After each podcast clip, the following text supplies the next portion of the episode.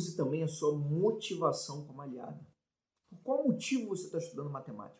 Eu comecei esse vídeo falando que muitas pessoas ficavam desmotivadas com a matemática é, porque acham que a matemática não vai servir para nada, ou não serviria para nada em suas vidas. Olha só, é óbvio que a matemática, graças à matemática, a tecnologia foi revolucionada hoje.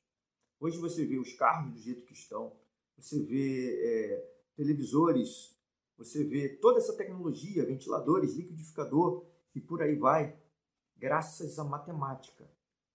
É, a matemática aplicada que pôde fazer com que tudo isso fosse possível.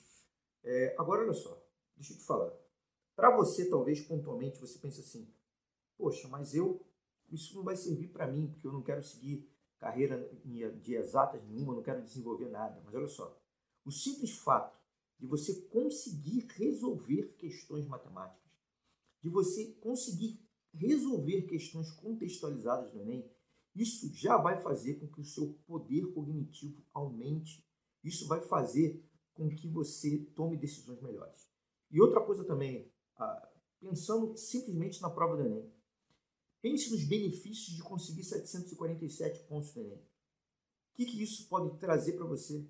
Você pode cursar a sua carreira, você pode conseguir a sua casa própria, o emprego que você vai conseguir depois, pode comprar seu carro, sua moto, você pode fazer uma infinidade de coisas. Você pode simplesmente comemorar por ter conseguido 747 e entrar na faculdade que você queria. Então use essa motivação a seu favor, o seu motivo, o motivo pelo qual você está estudando, o motivo pelo qual você quer esses 747 pontos no Enem. Use isso a seu favor. E isso vai te levar com certeza adiante. Vai fazer com que você prossiga e continue atrás dos seus, dos seus objetivos, das suas metas, dos seus sonhos.